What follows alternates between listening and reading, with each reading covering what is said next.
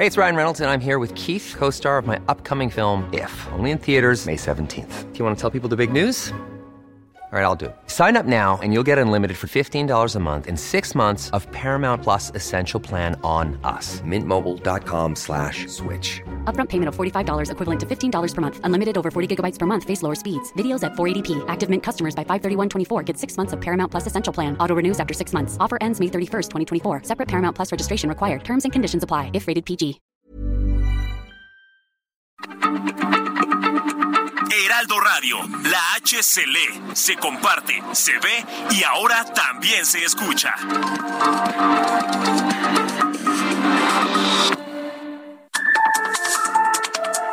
Las coordenadas de la información. Con Alejandro Cacho.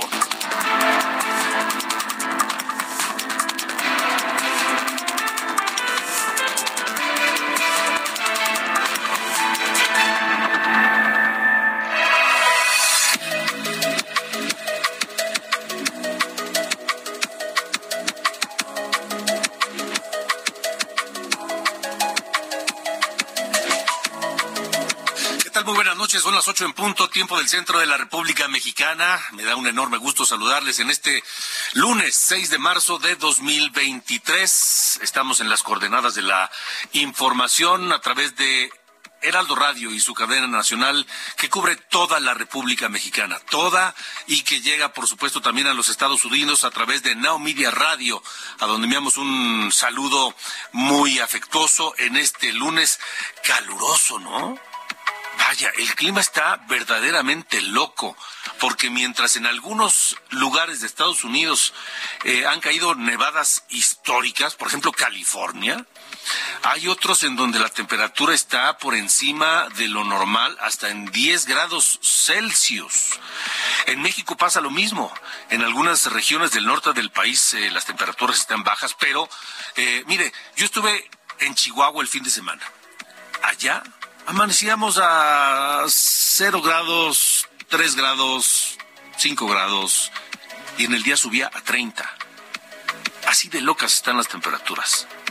Entonces estaremos hablando de eso esta noche aquí en las coordenadas de la información con la doctora Graciela Vinimelis de Raga, Graciela Vinimelis de Raga, del Instituto de Ciencias de la Atmósfera y Cambio Climático de la UNAM, sobre qué está pasando con el clima. Esta onda de calor, pero también la onda del frío que azota a, buenas, a buena parte del país. Yo les quiero preguntar esta noche si ustedes han registrado pues estos cambios. Por ejemplo, el, el invierno está por terminar y francamente no sentí invierno en este 2022-23. No sentí nada de invierno. Pero los leo, los leo por supuesto en el 55 45 40 89 16, nuestra línea de WhatsApp para estar en contacto con ustedes permanente. 55 45 40 89 16.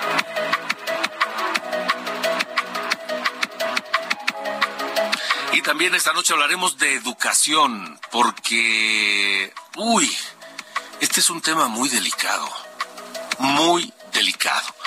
En este gobierno federal, el manejo de la educación ha sido sumamente eh, ideologizado. Mantiene una carga ideológica muy fuerte.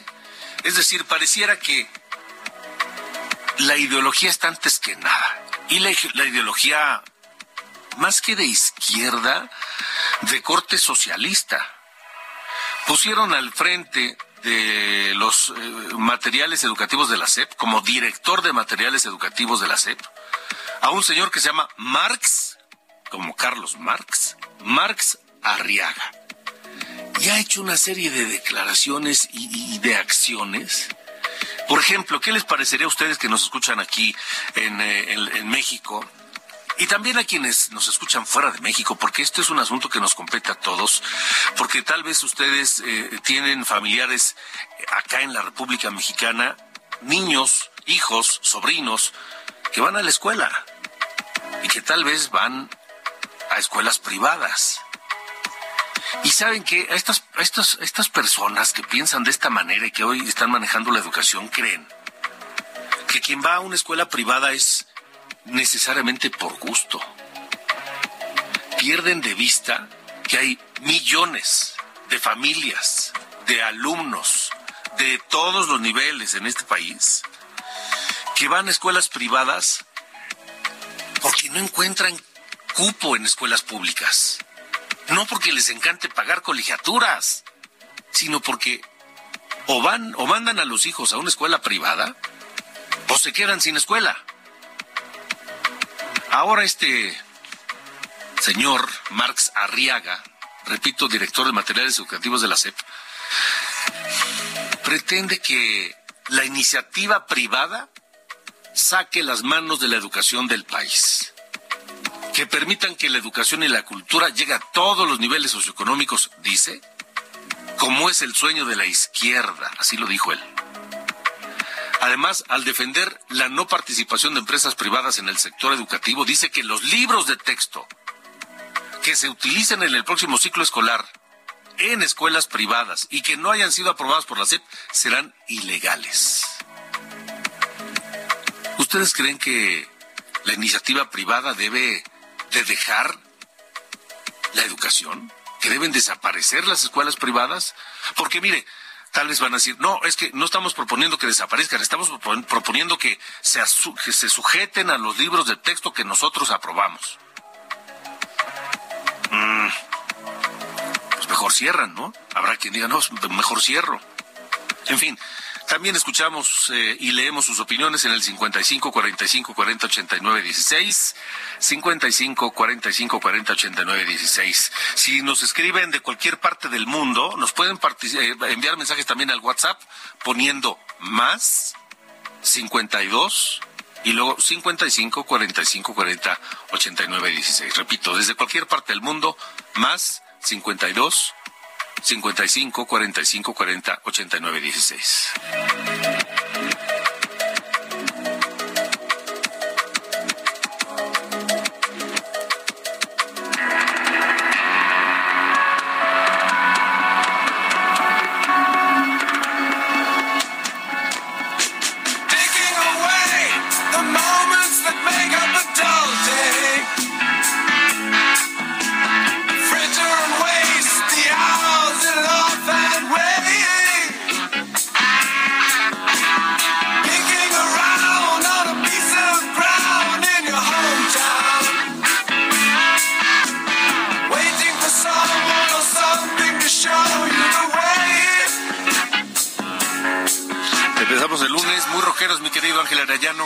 Estás? Buenas noches. Muy bien, gracias Alejandro. Efectivamente, escuchando a David Gilmour y Pink Floyd con esta canción llamada Time que se publicó en el álbum The Dark Side of the Moon, que por cierto el pasado primero de marzo cumplió ya 50 años de su publicación y quien cumple hoy años es David Gilmour precisamente.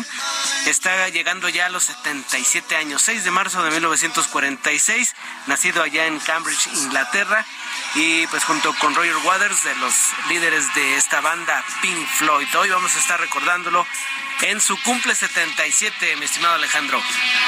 Muy bien, de acuerdo. o sea que será noche de guitarras. Muy bien, me parece muy bien. Gracias, gracias. mi estimado Ángel, gracias. Buenas noches. Buenas noches.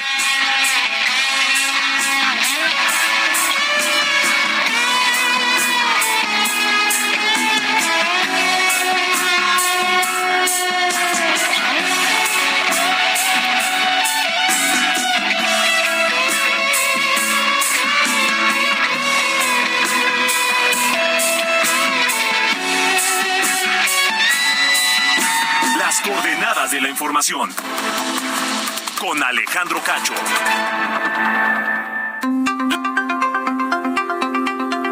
Ocho con eh, ocho, ocho de la noche con ocho minutos, tiempo del centro de México. Em, híjole, este asunto de los de la educación sí es muy delicado y sí nos involucra a todos. ¿Por qué? Porque estamos hablando de nuestros hijos y estamos hablando de la educación de los mexicanos que van a, a vivir y a dirigir este país en el futuro. Ahora sí que con los niños no. Con los niños no, pero en ese afán de construir algo que le llaman la nueva escuela mexicana. Pues sí, sí se están metiendo con los niños.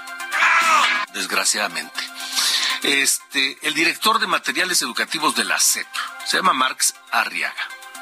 Estuvo en un seminario virtual y ahí pidió a la iniciativa privada sacar las manos de la educación del país y que permitan que el sueño de la izquierda se haga real, que es que la educación, que la cultura llegue a todos los niveles socioeconómicos. Escuche a Marx Arriaga, director de materiales educativos de la Secretaría de Educación Pública de este gobierno.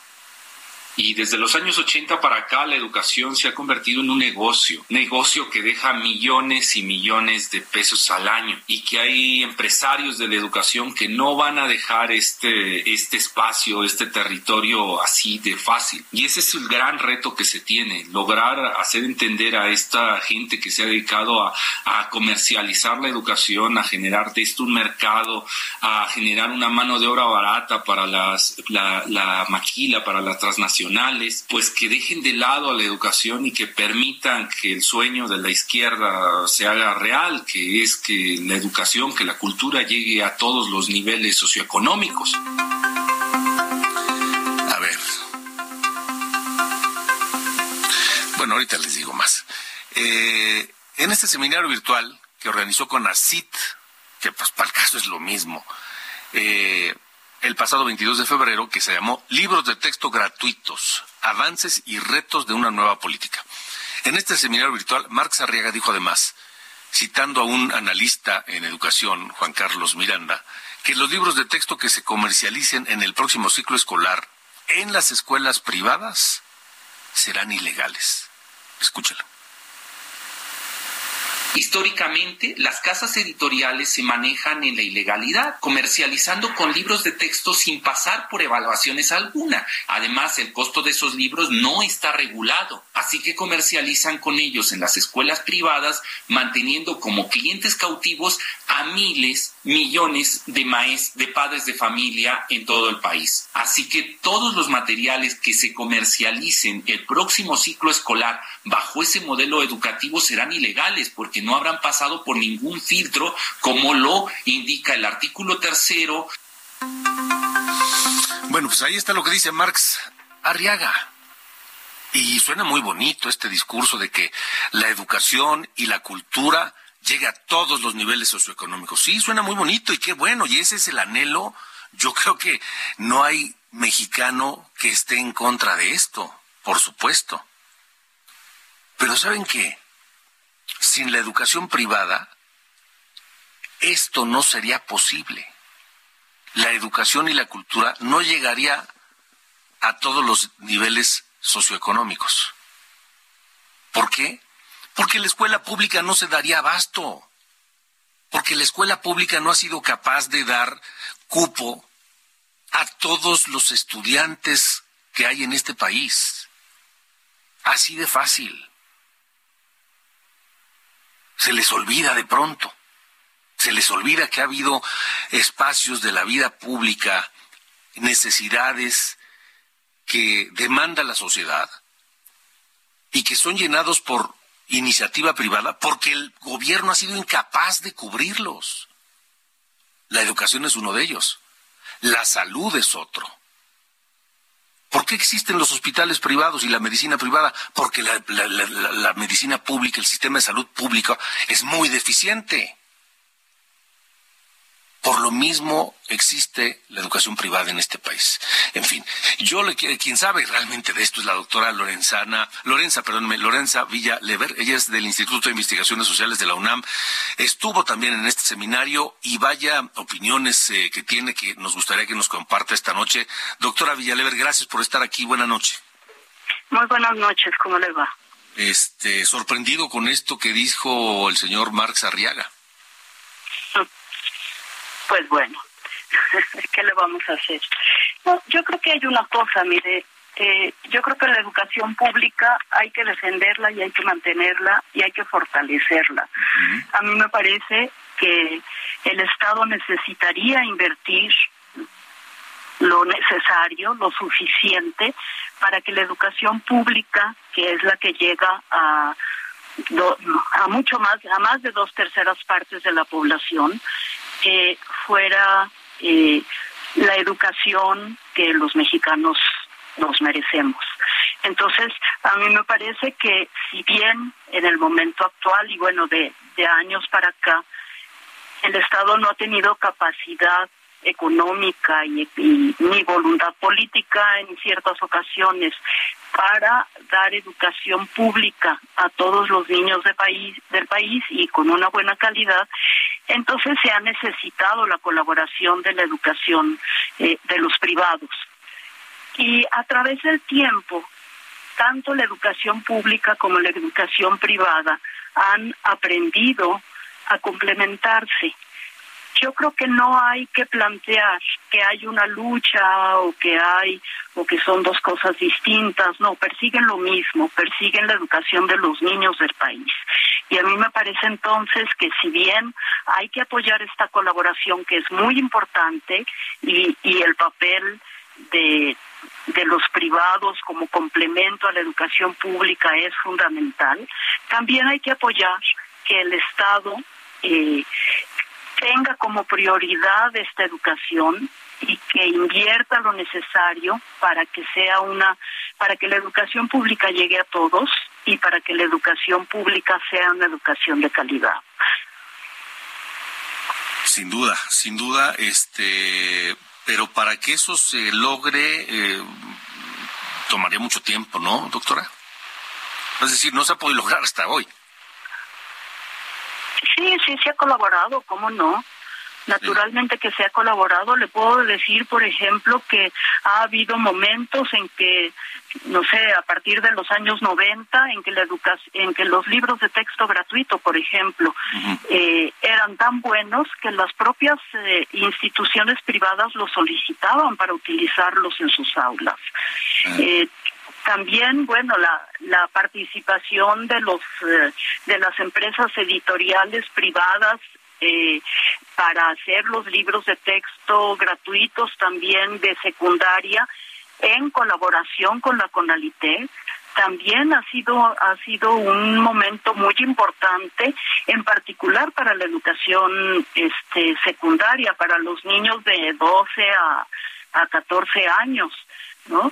que que se hacían convenios, la Conalitega hacía convenios con estas empresas eh, privadas, había alrededor de 30, un poquito más, eh, que, que se comprometían a través de convenios o de contratos a hacer libros de texto a partir de los guiones técnicos pedagógicos para las distintas asignaturas que eran eh, que eran evaluados y que bueno, la Conalité era la que fijaba el precio de, de la unidad de estos libros eh, y, se podían hacer llegar en tiempo y forma a las escuelas secundarias, este, pues durante muchos años así se hizo. Entonces sí, sí ha habido colaboración y la colaboración es muy importante. A mí me parece que este polarizar o decir que lo público y lo privado es irreconciliable, pues no, no me parece correcto. Me parece que, bueno, todos somos parte de la sociedad y necesitamos eh, abonar, en particular para la educación, para que nosotros, para que tengamos una, unos niños bien formados o unos jóvenes bien formados. Doctora, estamos platicando con la doctora Lorenza Villaleder eh, del Instituto de Investigaciones Sociales de la UNAM. Eh, acá una cosa que llama la atención, esta carga es esta carga ideológica tan fuerte que se le está eh, intentando imprimir a la educación pública a partir de este gobierno. Y le quiero preguntar primero su opinión sobre esto y segundo, tal vez perdemos de vista si es que esto siempre ha sido así. No lo sé. ¿Qué opina usted? Bueno, mire, voy a empezar por la segunda pregunta. Históricamente, bueno, digamos que los libros, ningún libro es neutral, ¿no? Todos los libros tienen una perspectiva y, y buscan lograr ciertos objetivos o tener cierta, cierta orientación. En el caso de la educación básica, que ahora incluye, este, bueno, 12 años, eh, en el caso de la educación para los niños, es muy importante ser muy responsables y tener eh, o transmitir aquellos conocimientos eh, fidedignos, verdaderos y cruzados con mucha información. Eh, usted mencionaba el seminario de el otro día organizado por CONACYT, su en su seminario permanente. Bueno, en, en esa ocasión yo comentaba que era muy importante eh, que los libros se hicieran por, fueran hechos por equipos, eh, que hubiera una multiplicidad de libros, particularmente en secundaria, en donde ya no son uno de lectura, uno de matemáticas, etcétera, sino que este, se necesita, los niños ya tienen mucho más capacidad para procesar información, para discriminar información, para eh, formarse sus propias opiniones.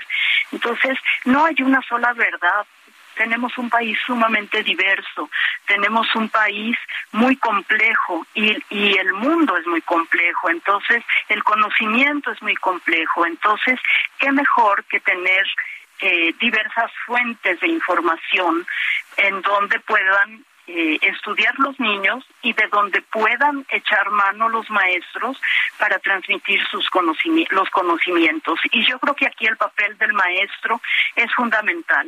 El papel es el, el maestro es el traductor, es el mediador, es el que va a poner eh, o el que va a ayudar a los niños a procesar desde el lugar donde están, desde la realidad en la que viven, de si están en una zona rural, si están en una zona urbana, si, si es una zona urbana eh, marginal o es una zona urbana favorecida, en fin, son eh, contextos muy distintos al que en, desde donde el maestro enseña. Y entonces ellos tienen el, el enorme papel y la gran responsabilidad de transmitir los, los eh, conocimientos y adecuarlos a sus niños, ¿no? Adecuarlos a, los distintos contextos eh, geográficos y sociales. Entonces, eh, los en los libros tienen que participar los maestros, tienen que participar pedagogos, especialistas, especialistas de las disciplinas. Es muy distinto enseñar matemáticas que lengua o que español, ¿no? Entonces, es muy importante que los libros eh, de texto, que los libros escolares sean perdón, sean hechos por por equipo, sino por solo por una persona y que tengan objetivos claros.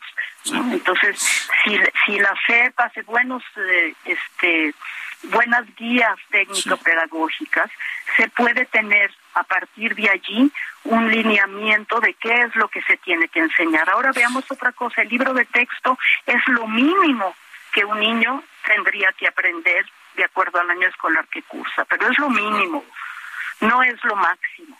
Por eso necesitamos que haya bibliotecas. ¿Por qué no invertir en bibliotecas? ¿Por qué no tener buenas bibliotecas escolares y buenas bibliotecas municipales eh, que, que apoyen eh, la labor de los maestros y que apoyen el conocimiento eh, de, de, los niños y de los jóvenes. Luego decimos, bueno, pero es que los niños en México no leen. Bueno, pues si solo tienen un libro Sí.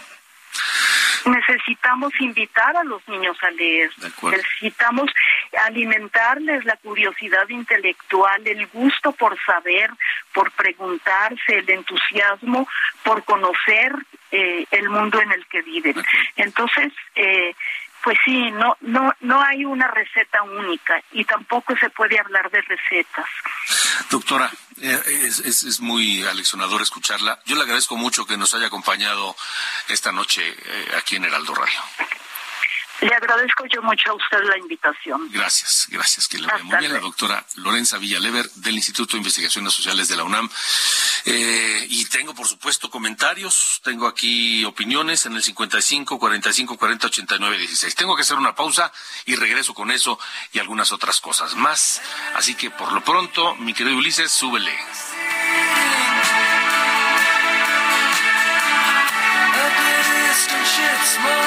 Es Pink Floyd. Comfortably Numb se llama esto y que se publicó el 6 de marzo. No es cierto, el 6 de marzo es cumpleaños de David Gilmour, el vocalista y guitarrista de Pink Floyd. Cumple 77 años. Vamos a una pausa y regresamos.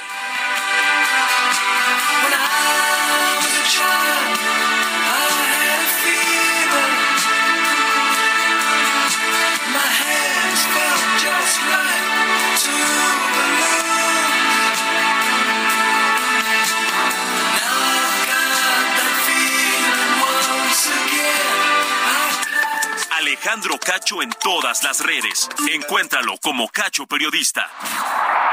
Las coordenadas de la información. Con Alejandro Cacho.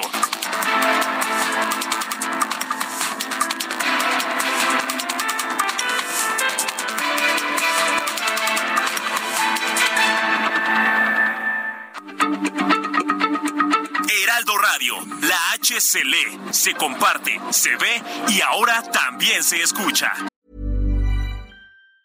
Hey, it's Ryan Reynolds, and I'm here with Keith, co star of my upcoming film, If, only in theaters, May 17th. Do you want to tell people the big news?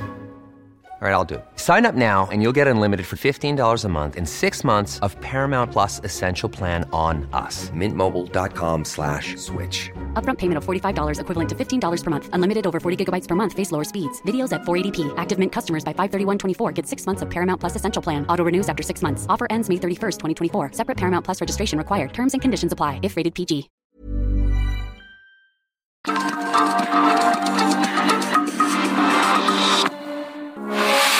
Radio, con la H que sí suena y ahora también se escucha. Las coordenadas de la información. Con Alejandro Cacho.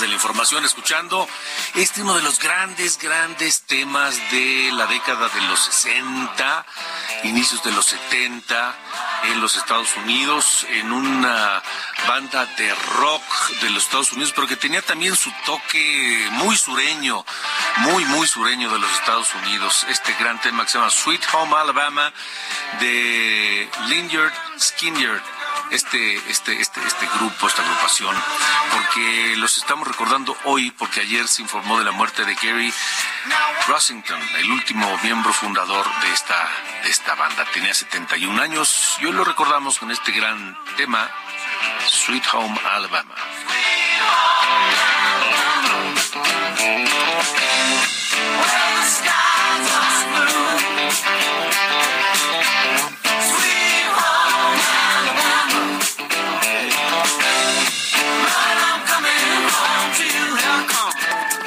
Alejandro Cacho en todas las redes. Encuéntralo como Cacho Periodista.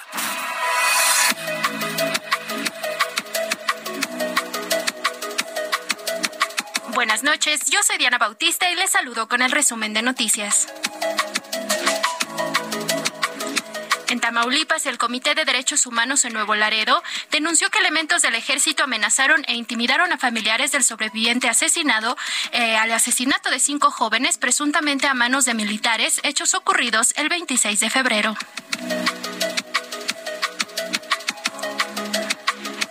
Durango fue detenido Luis Carlos N., director del Hospital Santé, una de las cuatro clínicas particulares donde se reportaron contagios de meningitis por hongo, que dejó hasta el momento 36 fallecidos y 79 contagios. La Fiscalía General de la República y la Auditoría Superior de la Federación apelaron el fallo del juez que absolvió a Rosario Robles, exsecretaria de la Sede Sol, por el presunto uso indebido del servicio público, señalada por ser omisa del desvío de más de 5 mil millones de pesos, caso conocido como la estafa maestra. Un recurso presentado por la UNAM, la jueza Sandra de Jesús Zúñiga suspendió por tiempo indefinido el amparo que promovió Yasmín Esquivel para anular la investigación que, se que hace la Universidad Nacional Autónoma de México sobre el plagio de su tesis de licenciatura. Por cierto, la Universidad Anáhuac informó que realizará un análisis riguroso del caso de la tesis, pero de doctorado de la ministra Esquivel, y que llevará a cabo las acciones que subsanen las deficiencias en sus procesos de titulación. La politóloga Denise Dresser presentó una demanda contra el presidente López Obrador por las constantes agresiones verbales que ha recibido desde Palacio Nacional por parte del primer mandatario. Finalmente, la representación especial de comercio de Estados Unidos anunció que solicitó al gobierno de México la realización de consultas técnicas a través del TEMEC contra el decreto presidencial contra la importación del maíz transgénico, negando que existía una afectación comercial, como señala México.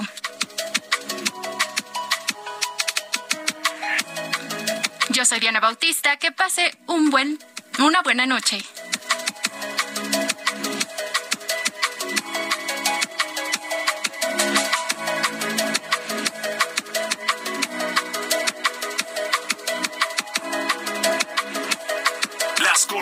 De la información.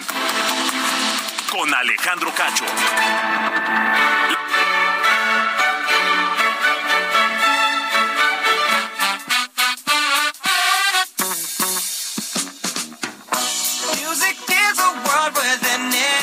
Saludo con entusiasmo y mucho gusto en este inicio de semana. Mi querido Sir Allende, Carlos Allende, ¿cómo estás? Todo muy bien, aquí regresando a la, a la, a la, pues a la, a la semana, ¿no? A la semana laboral.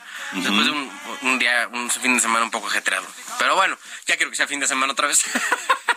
así, así de, así de densos tú. Pero bueno, aquí andamos, ¿no? Al final, eh, pues ahora con el temita este de tu amigo Dan Crenshaw y su este, iniciativa, que eh, pretende o lo que quiere es eh, nombrar legalmente a nueve cárteles de la droga mexicanos que ven como responsables del, del tráfico y trasiego de fentanilo hacia, la, eh, hacia el norte de la frontera y nombrarlos como eh, cárteles narcoterroristas o, o parecido, una, una denominación eh, parecida, lo que en el entramado legal de Estados Unidos a los autorizaría al ejército de, de allá, del Gabacho, a eh, ejecutar ac- acciones aquí en nuestro país, lo que algunos ya están viendo como abiertamente una especie de intervencionismo. Eh, y me preocupa por un par de sentidos, ¿no? El primero es que estarían dándole tratamiento a, los, a estos nueve cárteles de la, de la droga aquí en México, el mismo tratamiento que le dieron al Estado Islámico allá en, en Medio Oriente. Esa es una. Y segundo, que eh, ya se está hablando en los más altos niveles de la política gringa del tema del fentanilo y cómo el gobierno federal mexicano ni no está pudiendo con el paquete. O no quiere o no puede. Y ninguna es mejor que la otra. Entonces, eh, seguramente vamos a ver todo este año y el siguiente, y el siguiente tiene un especial eh, aderezo porque son elecciones allá en Estados Unidos para, para presidente. Lo cual seguramente va a terminar siendo un punto importante de la discusión junto con el tema migratorio, ¿no? Como suele pasar allá en Estados Unidos. Entonces, no creo que este asunto de la iniciativa de Dan Crenshaw, al menos, a lo mejor la iniciativa no pasa, porque Biden la neta es que la vetaría con una mano en la cintura, no le conviene, pero, eh, pues quién sabe, ¿no? A lo mejor el próximo presidente que gane la Casa Blanca en el año que entra no tiene esa, eh, esa misma visión y puede ahí pues impulsar ¿no? algo parecido.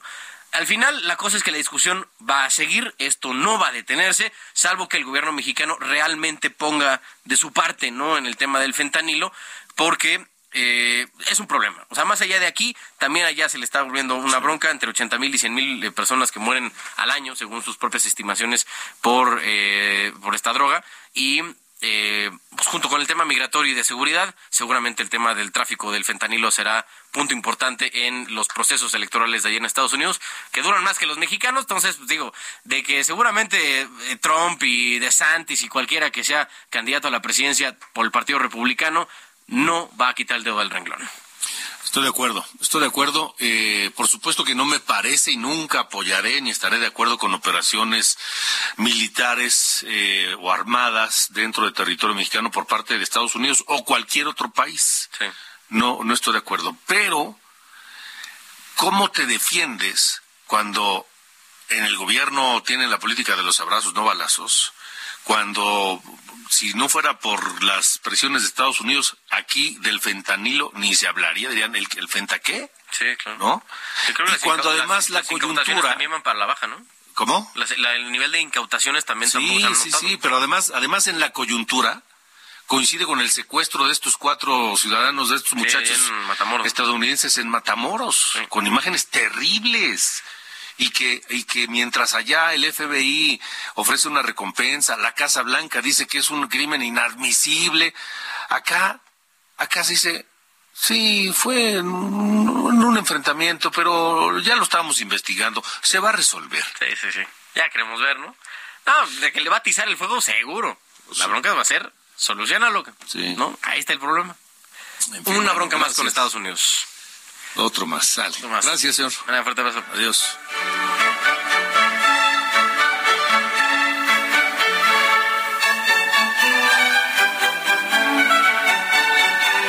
Las coordenadas de la información. Con Alejandro Cacho. Continuamos las 8.40. Tengo comentarios acerca de este tema de la educación privada. Salvador Lechuga me escribe a través de Twitter y dice, el sueño de la izquierda es que todos tengan la misma educación y provista por el Estado. Estado que propone Marx Arriaga. Persiga quien ofrezca una mejor opción al adoctrinamiento. Ni, ni Nayib Bukele ni Daniel Ortega se atrevieron a tanto, dice Salvador Lechuga. Bueno, gracias. Eh, en el 55 45 40 89 16 tengo otros mensajes, los voy a leer en un momento más. Antes, eh, vamos a, hablar de lo que le comentaba al inicio del eh, programa. ¿Qué está pasando con el clima? Está loquísimo.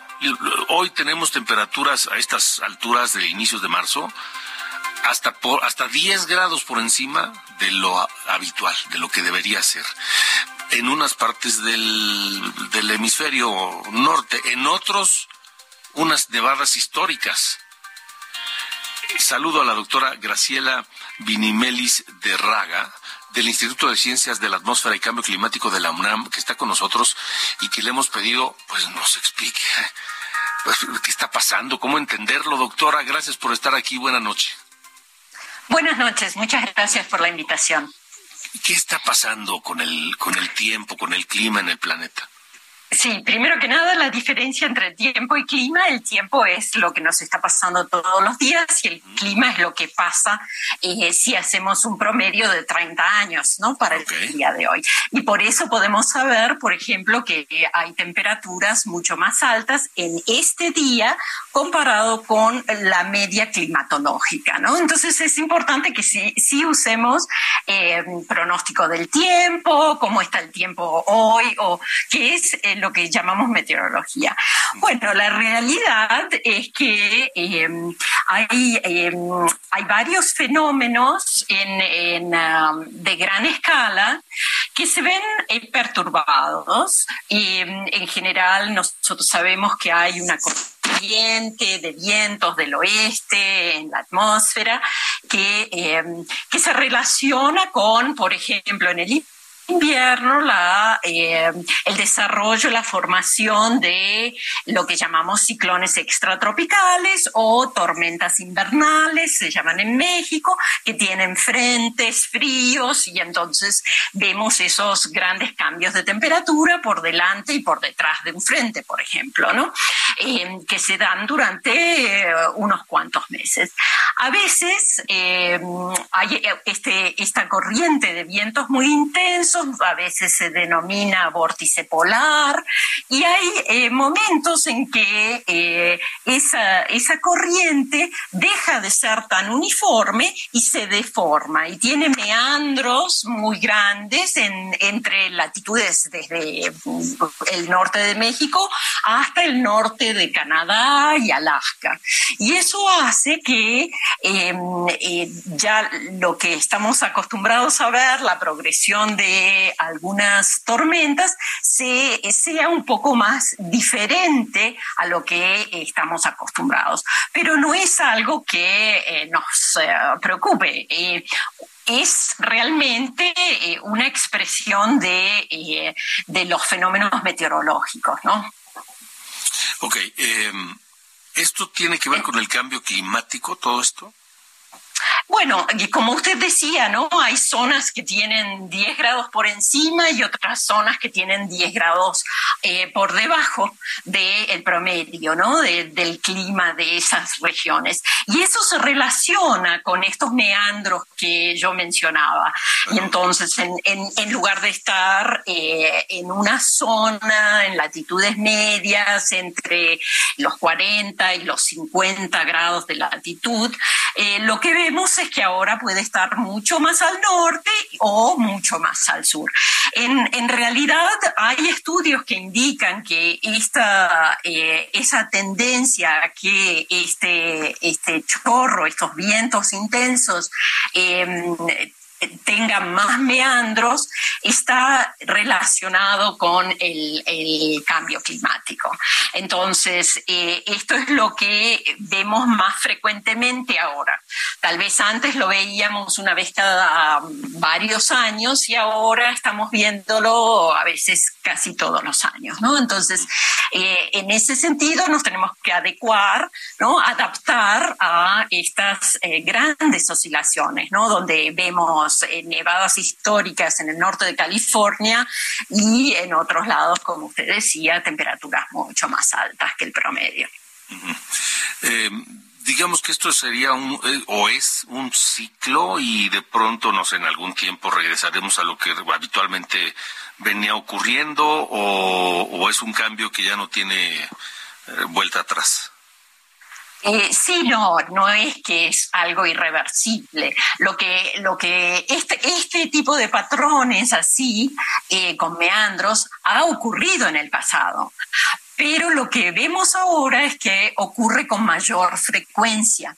Y eso es lo que quiere decir un cambio en el clima. Quiere decir que patrones que veíamos eh, tradicionalmente ocurrían, por ejemplo, a veces se habla de la tormenta del siglo, porque solo se veía una vez por, año, por siglo, ahora puede ser que aparezca dos veces por siglo o incluso cuatro veces por siglo. Entonces, eh, eso refleja que eh, los patrones meteorológicos eh, tienen mayor, mayor variabilidad, ¿no? Entonces, que lo que estábamos acostumbrados. Pero no es que no vamos a tener de nuevo los vientos del oeste dentro de unos días. O sea, eso se, se resuelve en pocos días, ¿no? Y entonces eh, lo que esto ha llevado es que en México en particular hemos tenido unos días muy, muy cálidos, ¿no? Eh, mucho más cálidos que lo normal y bueno, eh, se, se denominan olas de calor en, eh, en muchos lados hay horas de calor, ¿no? Obviamente. Sí. Em, pues la recomendación es, supongo yo, pues simplemente habituarse a lo que estamos viviendo y cuidar el medio ambiente, ¿no? Eh, sí, bueno, si queremos tratar de revertir el, cambio del clima, realmente tenemos que, que eh, todo el planeta tiene que reducir las emisiones que han causado el cambio en el clima. ¿no? Entonces, eh, estamos llegando a una década crítica en la cual es necesario que haya las emisiones se reduzcan a cero ¿no? en el 2050. Si no queremos que, eh, que los cambios que estamos viendo, porque ya los estamos viendo, eh, sean mucho más frecuentes y tal vez incluso más intensos hacia el fin del siglo. Entonces, reducir las emisiones eh, es una manera de, eh, de tratar de que estas oscilaciones o esta variación en el tiempo que estamos viendo, también inundaciones increíbles debido a, a, a tormentas intensísimas, todo eso que eh, la forma de reducirlo es eh, em, reducir las emisiones para que el clima vuelva a sus parámetros eh, conocidos para nosotros, ¿no? Sí. Como pues sociedad y como civilización. Pues por lo pronto a, habituarse, no hay, no hay más. Doctora Graciela Minimelis de Raga, gracias por haber estado con nosotros. No, de nada, un gusto saludarle. buenas noches. Buenas noches, buenas noches. Las 8 con 49. Alejandro Cacho en todas las redes. Encuéntralo como Cacho Periodista. Bueno, vamos al tema del Instituto Nacional Electoral. Trabajadores del INE impugnaron ante el Tribunal Electoral la eliminación de sus plazas como parte de este plan B de reforma electoral que, que, que, pues, que impuso López Obrador. Misael Zavala, te escuchamos. Buenas noches.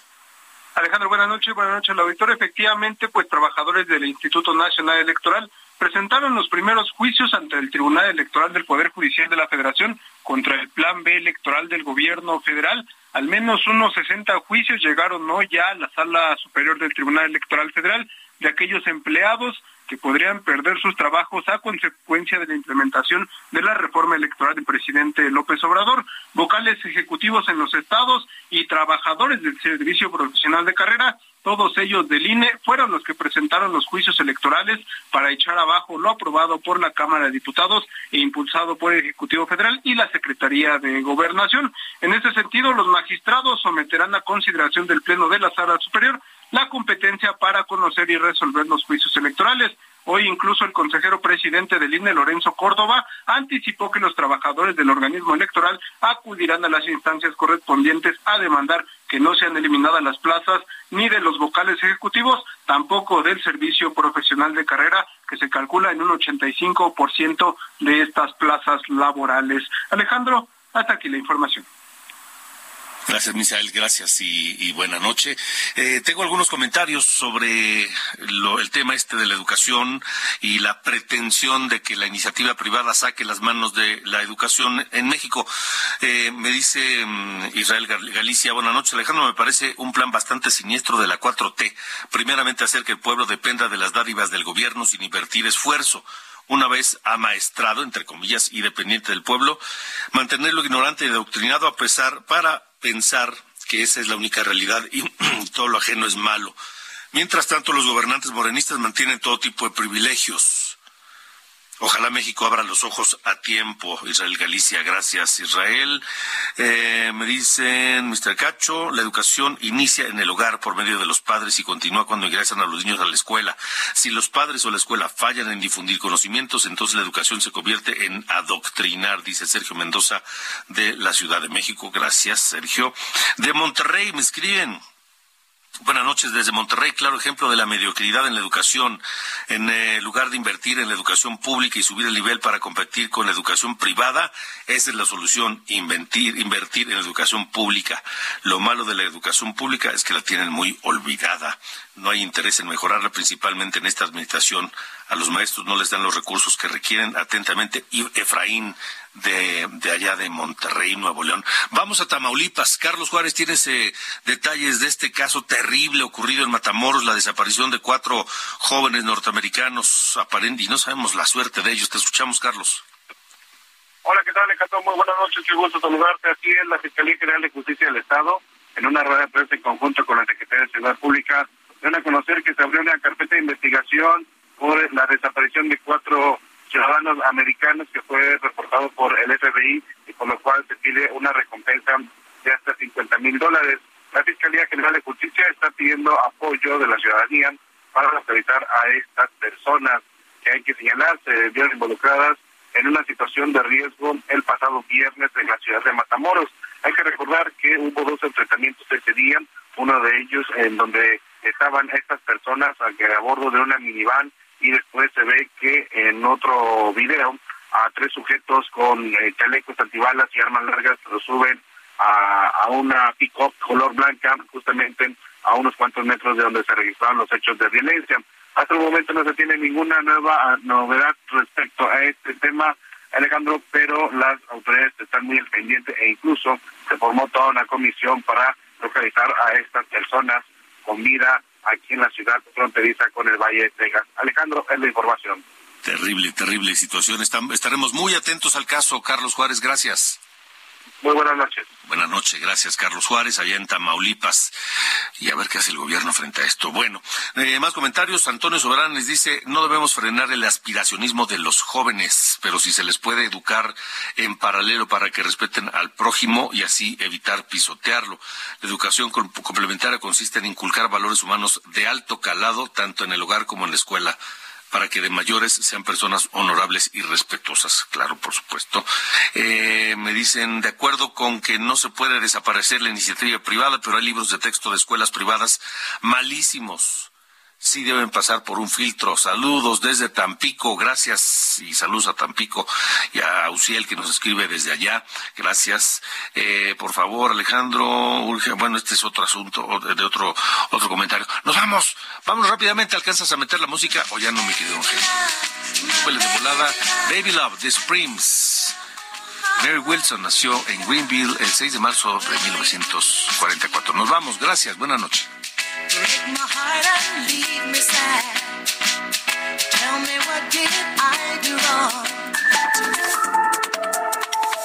Esto fue Las coordenadas de la información con Alejandro Cacho.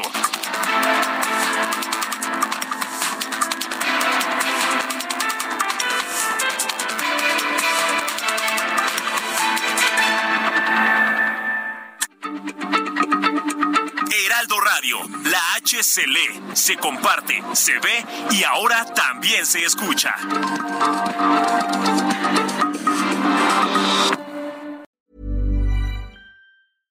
Ever catch yourself eating the same flavorless dinner three days in a row? Dreaming of something better? Well, HelloFresh is your guilt-free dream come true, baby. It's me, Kiki Palmer. Let's wake up those taste buds with hot, juicy pecan-crusted chicken or garlic butter shrimp scampi. Mm. Hello Fresh. Stop dreaming of all the delicious possibilities and dig in at HelloFresh.com. Let's get this dinner party started.